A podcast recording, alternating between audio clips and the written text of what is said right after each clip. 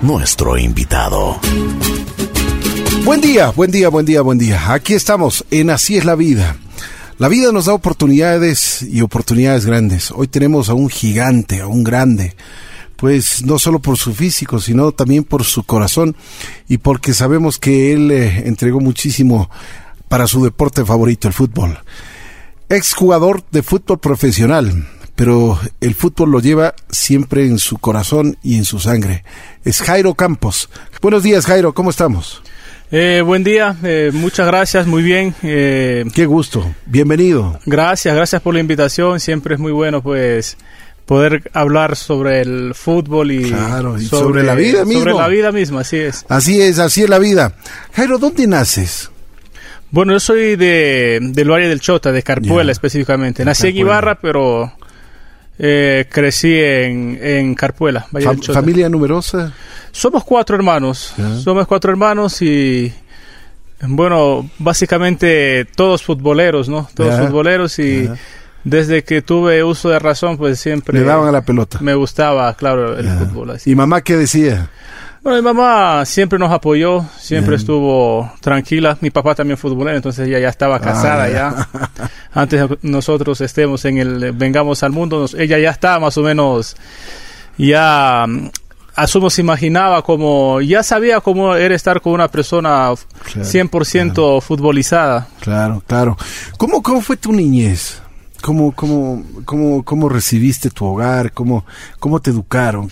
¿Qué bases te dieron tus padres? Bueno, eh, yo siempre tuve una, tuve una niñez eh, muy bonita. Eh, de lo que yo recuerdo, pues con mis papás eh, siempre se trabajaron mucho para que a mí y a mis hermanos no nos faltara nada, A, medida, a la medida posible, a la medida de, lo que ellos podían darnos, no siempre estuvimos cómodos. Siempre que queríamos algo, pues mi mamá con su esfuerzo, a base de esfuerzo, pues nos, nos daba, nos complacía. Y en un núcleo familiar eh, con muy buenas bases de honestidad, de, de, uh, de, querer, de superación, de querer hacer bien las cosas y... Les inculcaron mucho respeto. sí, mucho respeto, la verdad que eh, es un gran ejemplo mi familia, yo siempre digo, todos decimos, no, bueno, todos decimos, la familia es lo más importante, pero siempre hay personas que tienen resentimientos para con su familia. Yo, he visto muchos casos, pero en la mía yo te, diría que 10 puntos todos, la verdad que... Qué chévere, qué chévere que seas así grato en tu corazón. Sí, sí, de verdad que sí. Desde que inicié en el fútbol en el mismo pueblo, hasta que fui profesional y hasta que estoy retirado ahora, siempre 10 puntos. Eso te iba a decir, ¿cómo, cómo empezaste en la niñez? ¿Cómo eras? ¿Eras el chico inquieto? ¿Eres el, dueño del balón? sí, sí, muy inquieto, la verdad, muy inquieto. Teníamos eh, mi hermano mayor me lleva solamente con un año de diferencia. Ah, Entonces, imagínate la parcería. Y nos peleábamos, repanas. Ya una vez eh, salíamos a jugar juntos con los panas del barrio, jugábamos en la calle eh, con los primos. Eh, una, un recuerdo de infancia, la verdad, muy grato, muy agradable, que se lo lleva siempre en el corazón. Yo te diría que si en el, en el lugar que más tranquilidad siento, que más paz siento es en mi pueblo. Eh, eh, está limitado con muchas cosas, ¿sabes? Por las situaciones, por las situaciones de las familias que luchan por el día a día, ¿no? La capital te ofrece mejor, mejor situación, si es que estás bien también, ¿no? Porque si no, de lo contrario, es. muy difícil también. Pero a pesar de ser muy limitada en muchas cosas, eh, uno tiene mucha tranquilidad. Eh, yo siempre he dicho que eh, eso, estar allá en mi pueblo o compartir días o horas, lo que sea en mi pueblo, pues no tiene precio. Claro, qué maravilla. Se ve a los amigos. Eso te iba a decir, ¿en qué escuela te educaste ahí? Eh, en ese entonces eh, aún se llama Escuela Pedro Claver de Carpuela. Ajá. Bueno, terminé ¿Y te acuerdas de tus compañeros? Sí, sí, bueno, ahora con el WhatsApp me imagino que... Ya, claro, eso...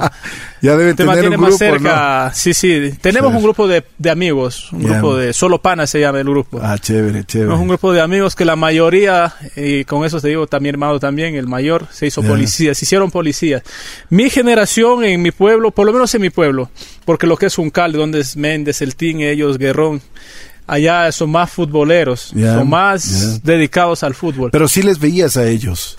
Por supuesto. Son mayores a ti, por supuesto, ¿no? Sí, sí, por supuesto. Eh, yo siempre vi un, eh, un, espejo en el Team Delgado, en Clever Chalá. Siempre cuando ya tuve noción, cuando ya tuve conocimiento de que era fútbol, siempre los vi jugar a ellos. Entonces yo siempre dije, quiero ser profesional y quiero ser como, ellos. Como ellos, sí. Claro, te dieron un buen ejemplo entonces. Sí, muy buen ejemplo, la verdad. La gente de allá, la verdad te digo, sí es quieta, es tranquila. Eh, hay muchas hay muchos valores en la pero parece que, que, que, te enamoraste de tu de tu tierra de tu pueblo porque dices yo me siento en paz cuando voy allá estoy feliz sí sí me siento sí sí o sea tengo paz aquí en Quito en mi casa sin duda con mis hijos mi familia pero, lo que se siente allá es algo que algo que no te puedo explicar. Y se te iluminan los ojos, ¿no? Sí, sí, sin duda. Eh, una brisa de tranquilidad, te puedes tomar una cerveza, te puedes tomar algo con tus amigos y no tienes que estar preocupado por que tengo que regresar a mi casa porque es un pueblo pequeño. Tú caminas 100 metros, 200 metros, ya vas a tu casa, estás donde tu tío, donde tu abuela. Entonces, eso es lo lindo, lo, lo la cercanía que tienes con todos allá. No es como aquí, bendito sea la familia que vive en un barrio, toda la familia cerca, porque uno tiene posibilidad de comprarse una casa en Carcelén, otro allá en el sur, y así es muy difícil acá. Cambio allá es más, en los pueblos es más familia, porque todo está cerca, entonces puedes compartir más con ellos. Sí, reunión de familiares lo más espectacular que hay, sin duda. Jairo, ¿cómo empezó tu carrera ya futbolística? ¿Cuándo, a qué edad comenzaste a jugar? Por ejemplo, ¿de qué jugabas? Bueno, ¿Qué posición eh, era la tuya? De hecho, justamente allá se organizaban campeonatos en mi pueblo y muy, a muy temprana edad nosotros, mi gallada ya tenía un equipo. Nos llamamos estudiantes, nos llamábamos en ese entonces. Entonces teníamos ya un equipito ahí de amigos, primos, así. Y ya la mayoría tenía 14, 15 años, yo tenía en ese tiempo 11. Y ya jugaba duro la pelota y nos metíamos a jugar ya con los equipos grandes. Con los grandes. Entonces yo, mi, papá tiene un hermano que vive en Guayaquil, se llama Lucio Campos. Él se fue desde muy temprana edad a Guayaquil, así desde los 10, 12 años. Y vivió allá prácticamente toda, su vida. Entonces él ya tenía un hijo también allá que entrenaba en las inferiores de Barcelona. Y yo tenía entre ceja y ceja ya Ir allá. Y no, no sé, irme a jugar fútbol donde sea. O sea, irme a las inferiores de algún equipo donde sea. Y se dio la posibilidad de que mi tío me vio jugar en este campeonato que te cuento que se organiza allá. Y me dijo, juegas muy bien, entonces, ¿qué te parece si vamos a, a Guayaquil, que te pruebes en Barcelona? Ah, haberme dicho eso. No podía ni dormir yo de la emoción. Qué, maravilla. Muy emocionado, costó un poco convencerles, convencerles a mis padres porque obviamente era un niño. Por supuesto. Tenía 11 años, iba allá para los imagínate. Estaba cruzando segundo año de, de colegio, en, el, en, el colegio de mi pueblo mismo, de Carpuela. Ese, el colegio de, que está ubicado en mi pueblo es el colegio de toda la zona del valle, en Carpuela. Ah, perfecto. Valle del Chota, de hecho, se llama el colegio. Entonces me invitó, costó costó convencer a mis padres. Mi papá más tranquilo, pero mi mamá más difícil. Claro, dejarle a su, a su bebé que se vaya. al más travieso, al más jodido. y iba a tener un cambio de 100 grados, porque de un pueblito pequeño... A una, ciudad, inmensa con muchas mañas como Guayaquil. Con muchas, con muchas tentaciones. Sí, con muchos peligros, tentaciones, mañas, póngale como quiera, pero una ciudad grande que ya había que ya saber. Pero ayudado por mi tío, que yo el primer año viví en la casa de él, por mi primo también, que ya jugaba en Barcelona en las inferiores. Me ayudó mucho, me ayudó mucho, la verdad, el entorno. ¿Y cómo llegaste a Barcelona? ¿Llegaste, te probaste y te, te bueno, una oportunidad? Eh, mi primo eh, me lleva con tres años más. Entonces, de la sub-12 me tocó ir a la sub 16 a probarme. Había sub 12, sub 14 y sub 16. Entonces me tocó sub 16 por el hecho de que como iba con mi primo, a entrenar. Yo no conocía, tenía que probarme en el equipo donde estaba él. A buena hora, tenía talento y pasé la prueba de una y me quedé. No te puedo creer. Con 12 años me quedé en la sub-16. con la 16, o sea, les dabas cuatro años de ventaja. Claro, eso me, me, sirvió mucho porque Por supuesto. agarré mucha experiencia entrenando, jugando, entrenando con, con esa generación de, ¿Cuál fue tu primer entrenador en Barcelona? Mi primer entrenador fue Rémulo Sotomayor, que hasta ahora, no siempre, pero todavía tenemos contacto. Ya no está en Barcelona, estaba por yeah. ahora No sé por dónde está, pero sí mantenemos contacto. Como dice Facebook, une todo. Facebook une todo. Y después tuve a Juan Triviño también, porque de la sub-16 me tocaba bajar a jugar a, la, a mi categoría también. O sea, jugaba en todas las categorías esas que me tocaban, 16, ahí, 12, 14. Ahí, tomaste una experiencia, pero... Sí, la verdad que yo fui privilegiado, tuve mucha fortuna, la verdad, porque como te digo, llegué y me fue bien ahí en la sub-16. Me, y Rémulo Sotomayor me enseñó mucho. Me aprendí mucho de mis compañeros también. Y cuando iba a jugar a mi categoría. Claro. se me, Me, resultaba muy fácil. Y así como fui, fui surgiendo, dos años, en dos años ya, ya estaba en la sub-20 ya. O sea, con 14 años ya estaba en una, en una reserva sub pero... Entrenaba con ellos, pero no jugaba todavía con ellos, pero iba a jugar con la 18 en mi categoría. Yo recuerdo como anécdota, algo que anecdótico, anecdótico, en Interbarrial se juega, se juega hasta ahora, yo jugué, tuve la posibilidad también de jugar ese torneo tan prestigioso como es Interbarrial, que ha sacado tantas figuras, la verdad. Y jugué Interbarrial y me tocaba jugar sub, sub 14, sub 16, sub 18. Y, pasamos a la final en las tres categorías. Y me tocó por cosas de la vida jugar en un fin de semana tres finales. ¿Y cómo crees que me fue? De todas ganaste. Perdí en todas. la verdad me fue muy mal, perdí en todas. En, la segunda final erré hasta el penal, todo. No te puedo creer. Y sí, pero un, fin, de semana que aprendiste mucho. Aprendí mucho, porque de las derrotas uno aprende mucho, hasta más, más que de las victorias, porque los golpes que te dan la vida son los que a uno le... Te forman. Te forman, o te pisotean de una vez o te levantas con más fuerza. y yo siempre era determinante en eso, me levantaba con más fuerza y esa, esa vez pues no fue la, la excepción. O sea, y después de esto, ¿qué pasó? Bueno, eh, yo estaba ya entrenando sub, con la reserva, con la sub-18. ¿Nunca tuviste algún problema o en, el sentido de que, por ejemplo, había un poco de... Tú eras, tú eras y en la parte, o sea, jugando con, con todos los costellos, ¿nunca tuviste una... problema, en, el colegio me molestaba mucho porque yo tenía acento... Mira que los el acento de la sierra es totalmente diferente al de la costa, sabemos. Así es. Pero el del Chota tiene su particularidad. Allá tenemos nuestro diccionario propio, te podría decir. el, el, acento del Chota, choteño serrano, es diferente todavía al de aquí de Quito. Entonces, sí me costó un poquito en el aspecto de que molestaba en el colegio. Oye, nunca en ese entonces el Valle del Chota no era conocido. O sea, tú, ah, no sabía de dónde, Me preguntaban de dónde era, yo decía del Valle del Chota. Ah, si, decía Carpuela, menos. O sea, tenía que decir Valle del Chota porque era la zona negra de la sierra que todo el mundo debía saber. O sea, entonces me preguntaban mucho mis profesores, tú tienes un acento diferente, no hablas costeño, me decían, hablas un acento como serrano, colombiano, así, me, ellos decían así. Yo recuerdo clarito. Y les decía, yo soy del Chota. Está, claro, está cerca la frontera y el Chota. les decía, una hora de la frontera, básicamente. Pero, ¿y dónde es el Chota? Bueno, el Chota es una... Es en Imbabura, está en Imbabura, es un pueblo ahí que está cerca de Ibarra, todo eso. Pero qué bien que les hayas hecho conocer eh, a tu pueblo, ¿no? Y a raíz del Mundial, a raíz del mundial que hubo mucha gente de Imbabura y del Chota había como nueve, si no me equivoco, mal no recuerdo. Ahí fue conocido, se hizo conocer el Valle del Chota totalmente, porque antes era no estaba en el mapa prácticamente. Todos creían que salían de Esmeraldas. O Exactamente, entonces creían que los jugadores negros salían de Esmeraldas. Y bueno, la Valle del Chota es, una, es un pueblo pequeño comparado a Esmeraldas, ¿no? Son pueblos, distintos pueblos pequeños.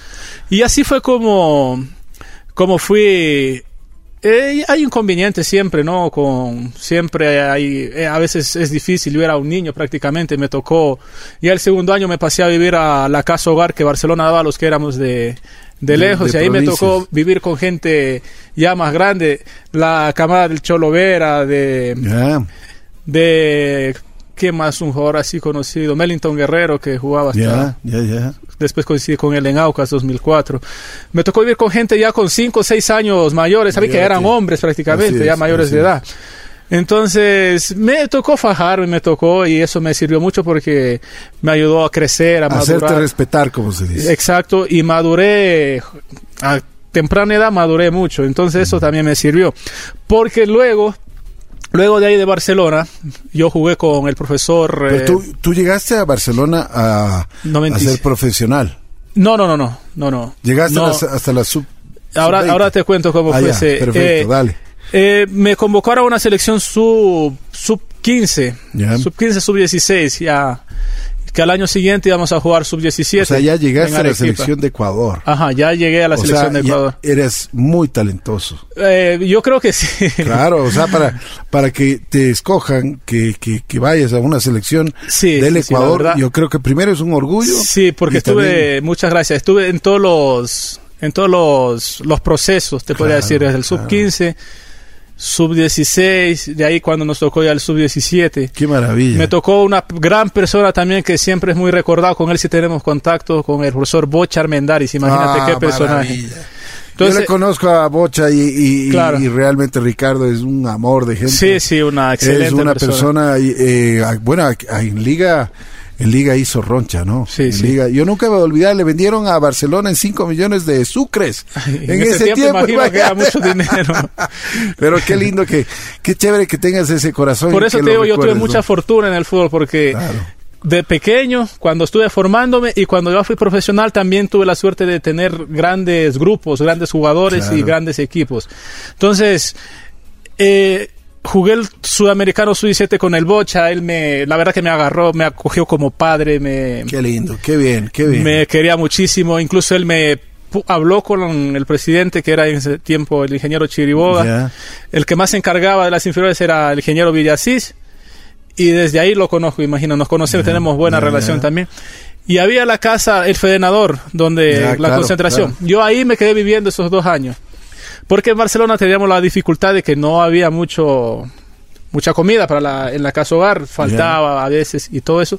Entonces yo le dije, profe, voy a tener que regresarme a mi casa porque no está fallando eso, y otro. No, no, grandote, me decía él, vente acá, vente acá, quédate acá con nosotros entrando. Me dieron la posibilidad de vivir ahí, yo comía ahí con el federador, todo. Entonces, como te digo, Qué bien, tuve la fortuna de que mucha gente me ayudó. te bendijo. Sí, la verdad que quien nace con una estrella, nace con una estrella, así, es. Y, la verdad que he sido bendecido siempre toda mi vida, en mi carrera. qué bien. Se me han abierto las puertas y se me ha cruzado gente muy buena hasta ahora, ¿no? Desde que comencé en el fútbol hasta ahora. Entonces siempre digo, soy bendecido. Qué bueno. Entonces ahí hubo un sudamericano sub-17. Ya. Y jugué ese sudamericano y, y, gente de Bélgica, agentes de Bélgica, hay un equipo estaba haciendo scouting acá, un dirigente de, del Gens de Bélgica, y se interesaron por mí y le propusieron a Barcelona. El pase era de eh, Barcelona. El pase era de Barcelona, claro. Entonces, Barcelona, cuando ya supuso, inmediatamente yo regresé el del Sudamericano Sub-17 y me, me puso a ver en la concentración de Barcelona ya cambió totalmente las cosas. Ahí te dieron ya. yo, compartía ya con Olger Quiñones, con, con jugadores, Alberto Montaño, los jugadores que estaban en ese tiempo, eh, en ese tiempo ahí que era más o menos el 98, 99. Era un equipazo de Barcelona. Era un equipazo. Ese, el equipo vicecampeón de América en, ese, entonces, 98. Morales. Olger. O sea, mi, vida cambió rápido también ahí, o sea, fue una transición rápida, me adapté rápido y las cosas se me dieron para bien rápido. Pero imagínate la, oportunidad que te dio la vida desde, desde pequeñito, sí, la, o sea. Sí, la verdad que sí, yo me pongo a hacer memoria y la verdad que privilegiado, sí. Claro. Entonces, Dragan, Dragan, Dragan, Dragan era el entrenador en ese tiempo.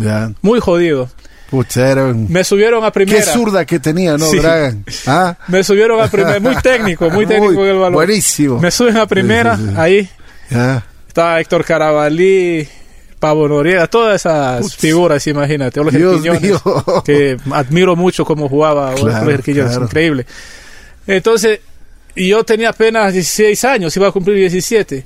Y me dice Dusan, Dusan dice, eh, ¿dónde está el chico que se va para Europa?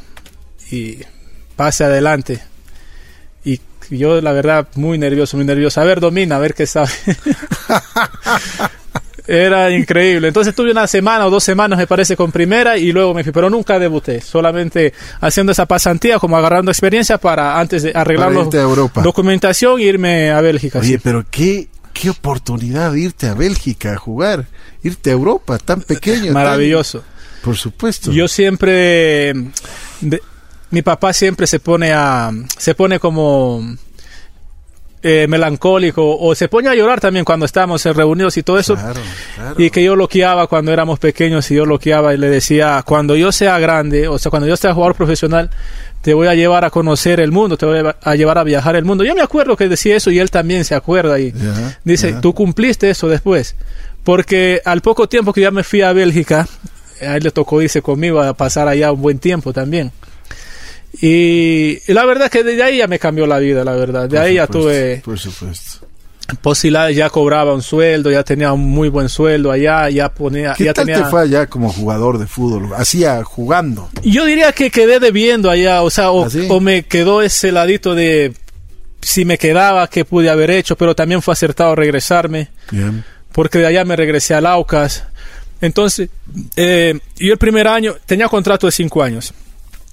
El primer año no podía jugar todavía porque no cumplía los 18 años. Entonces iba a cumplir 17, cumplí, ya, pero entrenaba siempre con primera, cosa que también me ayudó muchísimo. También me ayudó muchísimo ya tener el roce con la primera, jugaba con la primera y bajaba a jugar con la reserva íbamos cinco o seis jugadores de primera a jugar con la reserva. ¿Cómo te entendías allá? Me tocó el inglés forzado. Ah, el inglés te tocó. Yo tenía un profesor de inglés, pero no hablaba cero, español, no hablaba nada español. Entonces me tocó forzado aprender el inglés. O sea, no es que lo aprendí perfecto, pero sí. ¿Te defendías? Sí, me defendía. Y en el camerino había un peruano, Aldo Olchese también, y un español, que me ayudaban también un montón, ¿no? Que me ayudaban también un montón.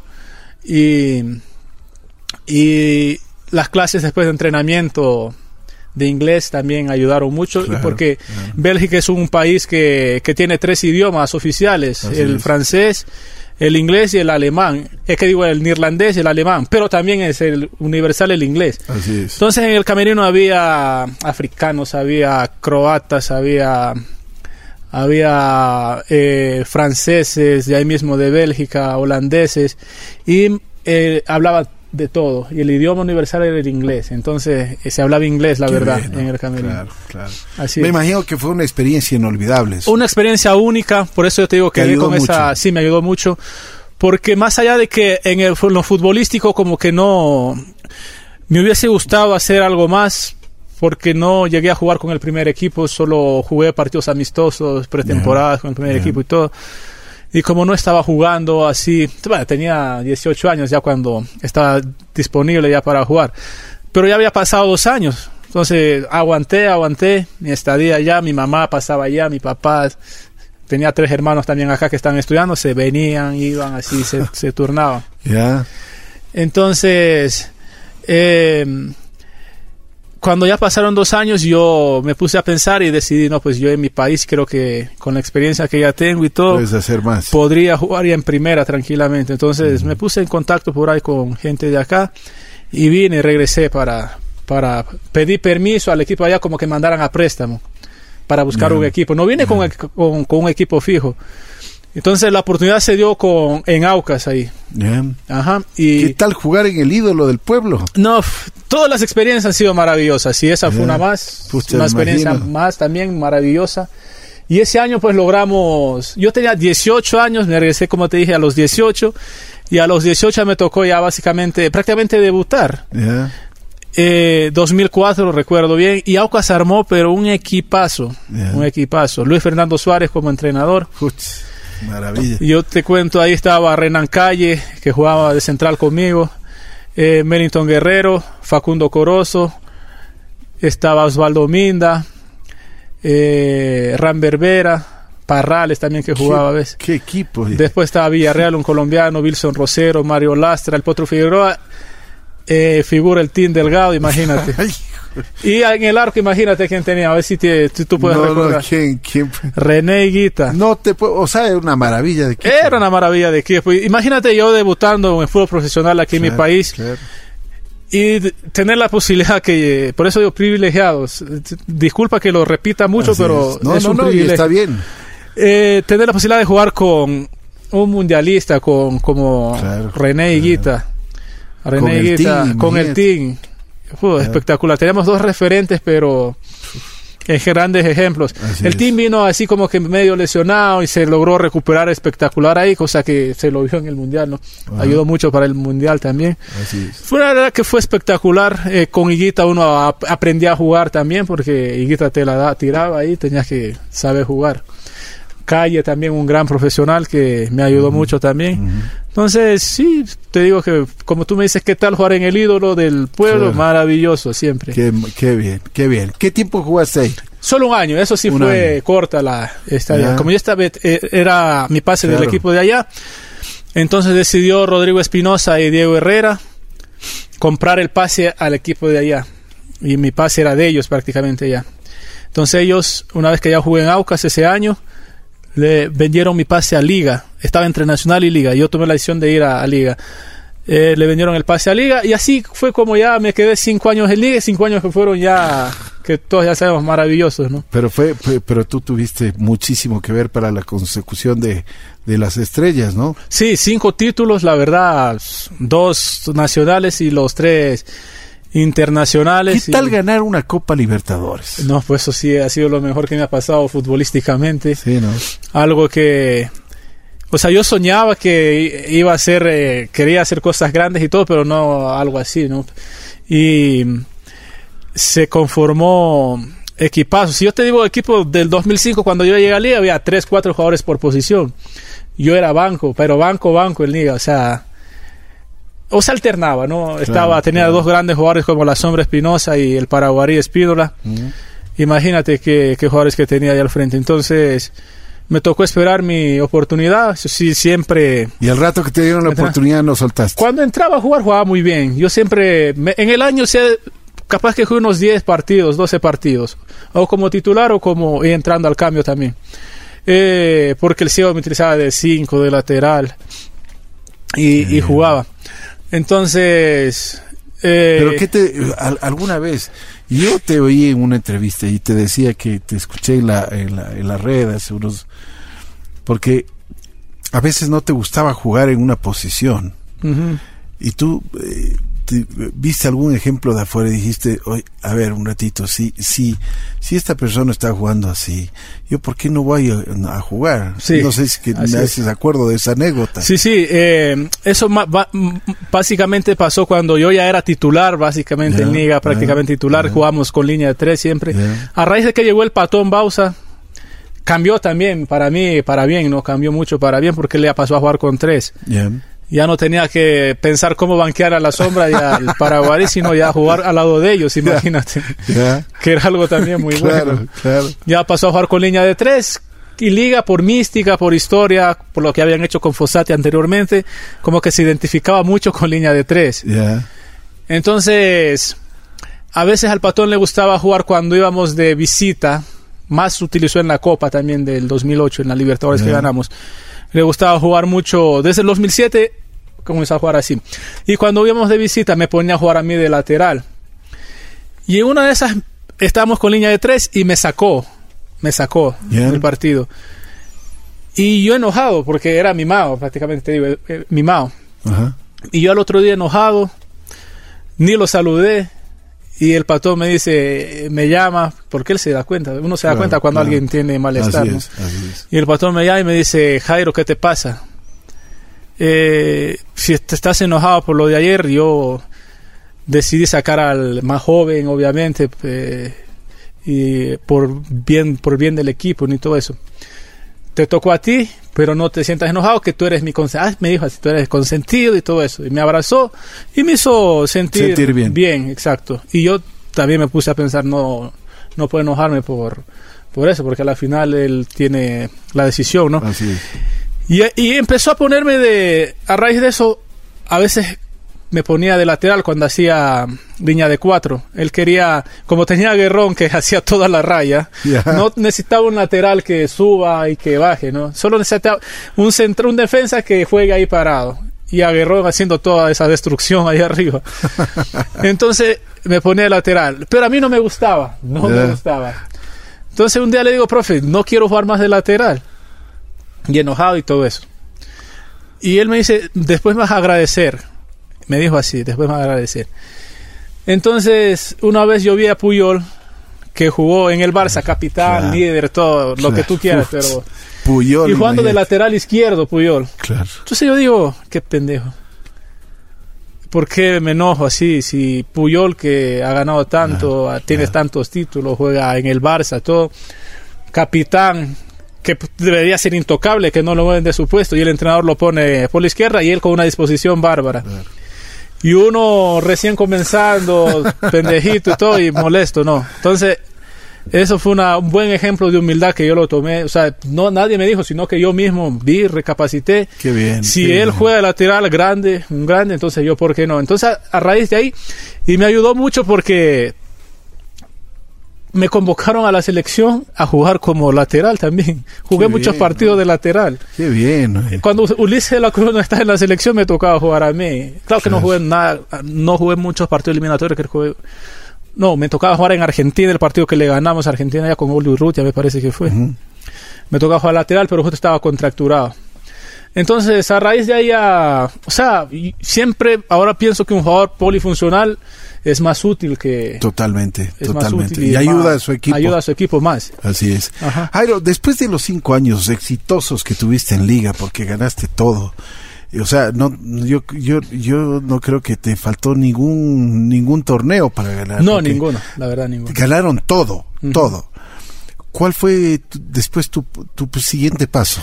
A ver, ya después como... Además de que estuviste en la selección, ¿no? Claro. Y yo creo que de estar en la selección... Yo tenía ese clavito en la selección que no era titular porque también tenía defensores muy buenos como el Bambán y la Sombra que...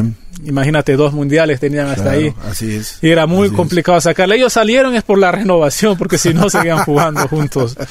Yo creo que ha sido una de las parejas más exitosas de centrales que ha tenido el, el país, ¿no? El Ecuador, sin duda alguna. Entonces era muy... Jorge Guagua y mi persona nos tocaba como esperar ahí bastante. Los que más o menos estábamos ahí alternando siempre. Yo ya había ganado la Libertadores, todo, y cualquier central de que ganó la Libertadores podía ser titular tranquilamente en la selección. Pero era difícil porque están ellos. Así es. Apenas el 2011 yo ya fui titular en la selección. Bueno, 2010 yo ya me fui también a Brasil, ya terminé 2009 acá ganando los todo lo que había por ganar acá. Y estaba en un momento de que ya quería irme, o sea, cinco años excelentes, y, pero ya era como... ¿A dónde tuviste la oportunidad? Hora de, dar un salto, a Brasil. A Brasil. Entonces... jugaste ahí? Allá tuve la posibilidad también. Imagínate el equipo que teníamos allá. Yo estaba compartiendo con eh, Junior, que era un lateral izquierdo que fue campeón mundial en el 2006. Y Ricardinho, un zurdo que jugaba ya está veteranito él y Junior, pero jugaban espectacular. Diego Tardelli también estaba de compañero mío. Fabián, uno que había jugado también en muchos lugares en el mundo. Y como entrenador, ni más ni menos que a Vanderlei Luxemburgo, imagínate. Eh, ex seleccionador de Brasil. Sí, entrenador del Real Madrid, imagínate. Entonces, ser dirigido por él. que yo tenía la posibilidad de irme a Vasco da Gama, que ya tenía el, el contrato, ya tenía acá para firmarlo y. Y ya tenía todo listo y cuando me llama mi representante y me dice, Jairo, Luxemburgo te llamó a, Atlético Mineiro, nos vamos para allá. Lo que tú digas, le digo, yo lo que quiero es irme. Y nos fuimos a Atlético Mineiro y muy ¿Y qué tal? Bueno, Atlético Mineiro ¿Qué tiempo, tenía un contrato de tres años. Eh, eh, el primer año, el primer semestre se podría decir espectacular, todo. Ganamos el estadual, y todo. Yo quedé el mejor jugador del estado, el mejor defensa del estadual, todo. Pero ya para el Brasileirao tuve muchos problemas, el equipo no estaba bien, llegaron muchos jugadores también nuevos. El entrenador decidió reforzarse en Brasil ahí la en Brasil hay está este reglamento de que el jugador brasilero puede irse cualquier rato a cualquier equipo. Ah, no necesita esperar cinco o seis meses o así haya jugado cuatro, cinco partidos, seis partidos. Si no está jugando, él puede irse a, a cualquier, otro, cualquier equipo. otro equipo del país, ¿no? Eso solo el jugador brasilero. Y yo creo algo que es muy positivo también. Por supuesto, porque les dan la oportunidad. Sí, pues, sí. Hay para que no estén parados. Claro, porque el banco mata. El que, claro, el banco te mata. Lo que no sirve aquí puede ser que allá sí sirva. y eso pasa mucho allá. Entonces, ese me parece muy es muy buen ejemplo que acá también deberían, deberían verlo. Entonces, eh, como no estábamos bien en el Brasileirao, en el torneo ya nacional, estábamos eh, penúltimos, no como ante penúltimo estábamos. Y allá bajan cuatro siempre. Hay 20 equipos, bajan cuatro. Y me dice, siempre bajan los grandes también. sí, cada año baja un equipo grande allá. Eso que Inter, así. Inter creo que estaba en la B eh, este año, me parece, o el, pasado. Entonces cambiaron de entrenador. Y como te digo eso, el entrenador que vino trajo como cuatro o cinco jugadores y tenía esos dos centrales. Y yo justo estaba lesionado, contracturado una semana nomás fuera. Y él llegó, puso un equipo y ganó el primer partido y no cambió más. La verdad que yo había sido el mejor jugador y todo eso, pero él no entendía de eso, no me llevaba a la banca, a veces no me llevaba. yo, la verdad, como tú dices, la banca mata y yo no quería. Entonces, como yo tenía tres años, a final de año decidí volver acá al país. Volví al Quito. Ya. Volví al Quito. Quito también un año espectacular, ya te hablo del 2011, ¿no? Un año espectacular eh, al primer semestre no nos iba tan bien por... Eh, ¿Qué flores te mandaba la, la, hinchada de Liga? sí, la verdad que... me imagino que te Ni yo me imaginaba volver de, de Brasil a, al Quito. Me imagino que te, te daban unos piropos. Nada, Judas me decían. claro, eh, claro. Pero uno, más allá, yo entiendo muy bien el enojo y todo eso, pero yo, uno debe ser profesional. Si no logras arreglar con, por supuesto. con equipo, por más que hayas estado cinco años y hayas ganado todo, Liga me dio mucho, yo también a Liga. Así es. Y el cariño, siempre le he dicho públicamente, abiertamente, yo amo a Liga, amo a Barcelona, son mis dos equipos. Y en ese entonces me tocó irme al Quito, o sea... así es. Me ofrecieron un mejor contrato en... Yo lo digo abiertamente, me ofrecieron un mejor contrato en, en el Quito. Y ¿Qué tal te lo siento mucho, le dije, este, pero me ofrecen un mejor contrato acá, me voy a, al, Quito. Quito salimos campeones ese año. Maravilla. O sea, o sea que tú decisiones acertadas. Tienes tienes la estrellita, donde vas campeón. en ese tiempo estaba así, porque donde iba era campeón. Fui a Brasil, campeón, eh, en Liga cinco veces. En acá volví de Brasil a Quito campeones. Que había, como te digo, te digo afortunado porque tenía unos equipazos. Claro. Si te nombrara el equipo del Quito 2011. ¿Quiénes no estaban ahí? En la defensa estaba Checa, Isaac Mina, mi persona. Estaba Mariano Mina también que alternaba ahí. Eh, estaba Pedro Velasco como juvenil, que fue el mejor juvenil ese año. La Hormiga Paredes, que no tenía chance de jugar de lateral, jugaba de volante. Fidel Martínez, Saritama era nuestro capitán. Segundo Castillo, que después él se fue. Claro, eh, Alustiza que la rompió también. Claro, claro, el chavo. Bebacua que también era el goleador, todo. O sea, teníamos un equipazo. Equipazo. Quedaron campeones. Quedamos campeones. Quedamos campeones ese año, le ganamos MLA allá y acá, en Quito. Entonces, eh, la verdad, eh, tenía una estrella ahí.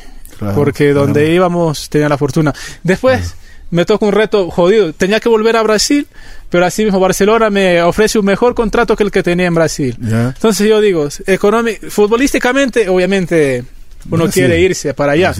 Pero tenía el clavito de que yo me inicié en Barcelona, todo. Te formaste y me formé ahí, tenía ese gran amor por Barcelona también. Entonces Barcelona me ofreció un mejor contrato de lo que tenía en Brasil. Me dio tres años de contrato y me dio una prima muy buena, todo. Entonces decidí con mi familia conjuntamente y mi representante quedarme en Guayaquil. Era un reto jodido porque Barcelona ya tenía 14 años de no salir campeón. Yo iba como jugador estrella. Eh, imagínate lo bonito que... Qué compromiso, ¿no? Y qué compromiso, pero qué bonito también. porque imagínate, yo hace 15 años prácticamente hacíamos cuenta y salí de Barcelona, o 10 años creo que era, no sé. Salí de Barcelona, yo viví en la casa hogar y después volver y encontrar a todos Qué maravilla. Yo decía a mis nanas, las personas que me cuidaban. claro, claro. Cuando yo era, tenía 15 años, 16 años. Así es. Las personas que me cuidaban ahí y los encontré, las encontré a ellas mismas. Y, qué maravilla. Chuta, qué maravilla. La verdad que, sí, así mi paso en el fútbol ha sido una. Dios te ha bendecido. Una maravilla, sí, de verdad. Entonces, volver después de, de un tiempo y sacar con el reto de sacar campeón a Barcelona, 14 años, ya iba. Eh, los de Melé nos decían que íbamos para quinceañera, que íbamos a festejar la, fiesta de quinceañera. cierto, era cierto, eh, Nos ponían los vestidos ahí de quinceañera y un maniquí. Pero nos costó mucho al inicio, nos costó. Sube el día, teníamos de entrenador, comenzó Sube el día. Excelente entrenador, creo que armó un grupazo. Erazo tuvo un excelente año 2011, 2011 2012 fue a Barcelona conjuntamente conmigo. Perlas estaba ahí ya en el equipo. Y armamos una defensa muy buena, la verdad. Tanto así que esa defensa fue la de la selección después. Qué maravilla. Erazo y mi persona. Nos entendimos también. Eh, entonces fuimos mejorando de menos a más y ese año salimos campeones también.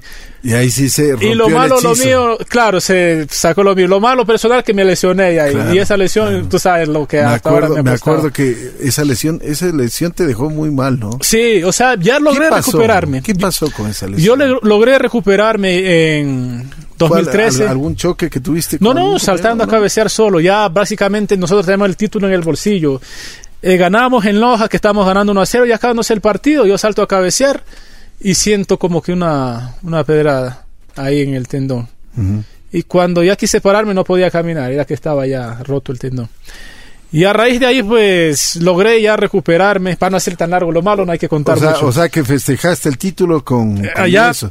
no, eh, justo me habían sacado ya la, el yeso, y, pero estaba cojo todavía. Claro, claro. Pero festejamos. Yo recuerdo Banguera me llevaba cargado, me llevaba cargado Banguera, todo. y era una belleza. qué bien. Y ese fue el último título que tuve, 2012. Ya con ese ocho, ocho campeonatos, gracias a Dios. Claro. Y de ahí ya me logré recuperarme al 2013, volví a la selección. Y 2014, cuando todo estaba listo en la pretemporada, siendo una excelente, también sufrí la ruptura. Ya de ahí fue complicado porque demoré dos años para recuperarme. Así es. Fue una lesión. Me perdí el mundial, que eso, eso, ese clavito me queda en el. El mundial. El mundial el mundial y haber, haberme ido a Europa, porque básicamente cuando yo estuve en Barcelona había muchas oportunidades ya de ir para allá, pero bueno, no se dio. Yo digo, eh, lo que no se me dio a mí, yo estoy seguro que uno de mis hijos voy a, voy a ver reflejado ese. Qué bueno, ¿y tus hijos juegan? Juegan, juegan, juegan. ¿Dónde están jugando? Eh, el mayor está ya con 18 años, está en, en Nacional. Ah, qué bien. pero el menor está con 12 también está en Nacional y hay otro de 9 que está comenzando a ir, el de 12 lo lleva de la mano para con el profe Cosme Charro ahí en Nacional, que excelente profesional, por cierto. Me alegro muchísimo. Y el más pequeño lo tengo acá, lo tengo acá conmigo, eh, recién en la academia que yo tengo, por cierto. Eso te iba a contar, una eso, academia eso quería que me cuentes, porque sé que eres un hombre exitoso aparte del del deporte, de, de, lo que te dio el fútbol, pero tú has invertido bien lo que, lo que hiciste en tu carrera. O sea, tu, tu dinero lo has sabido, me imagino que tienes muchos ahorros, o que esos ahorros se convirtieron en una propiedad incluso para tus padres, que ayudaste mucho a tu familia. Y ahora tienes una, una academia de fútbol. Ajá que hay muchos niños que quieren ver al campeón, a, Jairo, que, que, le cuente la historia, que, que, Jairo les enseña a patear. Y estás en eso tú. Sí, bueno, eh, de a poco hemos ido incursionando en otras cosas, ¿no? Yo siempre dije, tengo que hacer algo que esté relacionado con el fútbol mismo. O sea, por ejemplo, por ahí la academia, ¿no? Academias de fútbol. Eh, la idea es eh, ponerla aquí primero y ya, ya está. Estamos haciéndola fuerte, ¿Cómo te bases. Bien, paso lento pero seguro. O sea, estamos, estamos bien, estamos con mi hermano, con Ronald. Bien. Eh, hay, también hay, muchos niños que quieren ir a tu academia. Sí, sí, sí, gracias a Dios tenemos una buena acogida, tenemos una buena acogida. Los papás dicen están en buenas manos mis hijos, entonces eso es muy bueno. Estamos, la cadena se llama Canteranos de Jairo y Ronald Campos. Canteranos, sí. Canteranos porque el proyecto también es a largo plazo, hacer por ahí objeción equipo segunda después y, y hacer una cantera donde salgan, donde salgan chicos, ¿no? también que, que sean el futuro de acá. Jairo, ¿dónde, ¿dónde la gente puede inscribirse o dónde puede tener información sobre la, la, academia? Sí, eh, lógicamente, eh, y en eso sí, en Así es la vida FM. En Facebook ustedes encontrarán toda la información de la Academia de Jairo Campos. Pero a ver si es que nos, nos recuerdas en qué parte de la ciudad está. A ver, estamos en el sector de, de Ponciano Alto. El complejito que hay ahí se llama Olímpico Sur, donde estamos entrenando. Nosotros estamos aceptando chicos de chicos y chicas, ¿no? Eso hay que aclararlo. Ah, qué bien. Niños y niñas. Claro, las chicas, ahora que se está apoyando mucho al fútbol femenino, tienen todo el derecho. Eh, tenemos chicos desde 4 años hasta 17. Tengo entendido que no solo les formas como profesionales, sino como seres humanos. Por supuesto, yo todo tiene que ir de la mano, del estudio, ser buenas personas y lo Qué importante es eso, sí. Desde los cuatro años pueden ir los niños. Por supuesto, ¿Hasta cuatro hasta 17 años. 17 años. Niños y niñas, así Oye, pero qué bien, me alegro y me alegro muchísimo. Jairo, ¿qué te ha dado el fútbol? Bueno, el fútbol me ha dado estabilidad económica, es importante. Eh, me ha dado la posibilidad de conocer eh, eh, gente importante, gente muy buena, buenos amigos, amigos del fútbol, amigos fuera del fútbol también. Me ha dado la posibilidad de darle, cuando digo estabilidad económica es cuando uno puede decir que uno puede pagarle un buen eh, colegio a sus hijos, vivir tranquilo. no soy millonario, pero vivo tranquilo. Así es. Puedo dar una buena educación a mis hijos, que eso yo creo que es el mejor legado que le podemos dejar a nuestros hijos, es ese.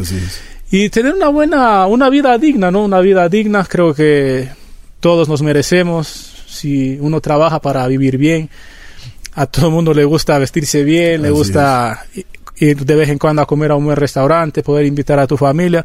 El fútbol me ha dado todo eso, todas esas puertas, o sea, todo lo que tengo en, en la vida me lo ha dado el fútbol. Entonces, pienso seguir ligado al fútbol de por vida. Por supuesto. En este momento ya no en las canchas jugándolo profesionalmente, eh, estoy también incursionando en la representación de jugadores ahorita. Ah, estoy asociado justamente con Peter Gretzer y Juan Pablo Rivadeneira.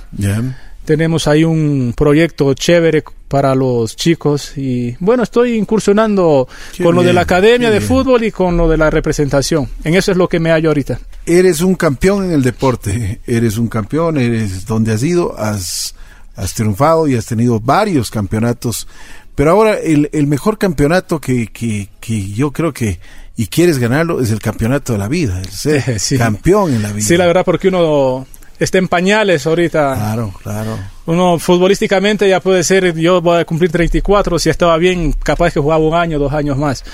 Entonces, el futbolista deja el fútbol en pañales, se podría decir, para la vida, en sí, en pañales. Recién empieza tu Recién empieza a vivir uno. Entonces, al futbolista le llega como que la fama, le llega la gloria muy rápido, ¿no? Cosa que cualquier persona natural que no es futbolista, después de graduarse en una universidad, de tener un, sacar un título, comienza a ver sus frutos, ¿no? En cambio, nosotros tenemos el privilegio, el futbolista tiene el privilegio, pues privilegio lo digo ¿Por qué es así? Porque tenemos ese, Dios nos ha dado ese don, ese talento de jugar al fútbol, de poder ganar dinero a muy temprana edad. Entonces también eso puede ser contraproducente. Claro, si no los llevas bien. Exacto, se ha visto, hemos visto muchos malos ejemplos y también muchos buenos ejemplos. Así es. Y gracias a Dios yo siempre he querido agarrarme de los buenos, ¿no? hemos cometido errores también, cosa que es natural en la vida, creo, pero de eso se aprende y se sigue. Entonces, eh, como te decía, uno el fútbol lo deja muy temprano, entonces recién ahí comienza uno a vivir. ¿Qué le dirías tú a un muchacho que recién está empezando o que tiene hambre de gloria y que dice, pucha, yo quisiera ser como Jairo, yo me encantaría, o sea, a ver si es que me busco una oportunidad? ¿Qué le dirías tú? Bueno, eh, que, que, luche por su sueño, ¿no? Que luche por su sueño. Eh, si un chico joven que está iniciando ya a jugar fútbol profesional va a ver todas las maravillas que te brinda el fútbol, ¿no? Pero también hay que tener mucho cuidado porque lo más difícil en la vida es mantenerse, mantenerse en buen nivel, en alto nivel, mantener tu trabajo. Si tú logras mantenerte en gran nivel unos 10 años, pues ya en el fútbol estás triunfando, ¿no? Triunfas totalmente. Entonces, e-, eso es lo más difícil que eh, cuide su profesión, cuide en su vida, su carrera, que eh, la vida futbolística es corta, ¿no? Es corta, son 12, 10 años. Y como te digo, si lo logras llevar a gran nivel, mantenerte en gran nivel, pues es un éxito total. Entonces que luchen por sus sueños y que también no descuiden sus estudios, que se preparen, ¿no? Porque después del fútbol está toda una vida. Por supuesto, como tú dices, recién salimos al mundo. En pañales estamos, así es. Y normalmente vivimos los, yo te hablo por mí, ¿no? En una nube. Cuando uno está jugando no ve más allá de, más allá de los hombros, se puede decir. Pero Eh, la gente de ahora, las generaciones de ahora están saliendo más preparadas, psicológica, académicamente, ya están más preparados y eso es muy bueno. ¿Cuál fue tu mejor momento en, tu vida deportiva? Yo creo que mi mejor momento fue en Barcelona. Me preguntarás, pues ganaste la Libertadores con Liga, todo dirás, pero en Barcelona cuando yo estuve eh, antes de la lesión, yo sentía yo que estaba con la madurez futbolística que un jugador debe tener. El Team Delgado siempre me decía, cuando tú agarras una madurez futbolística, estás del otro lado. Yo tenía 28 años ahí, ya tenía muchos campeonatos, te podría decir. Eh, había ganado cosas importantes, estaba en la selección. O sea, era mi momento. Jugaba de memoria, ya tenía mucha regularidad en mi juego. No es que un partido jugaba mal y otro bien.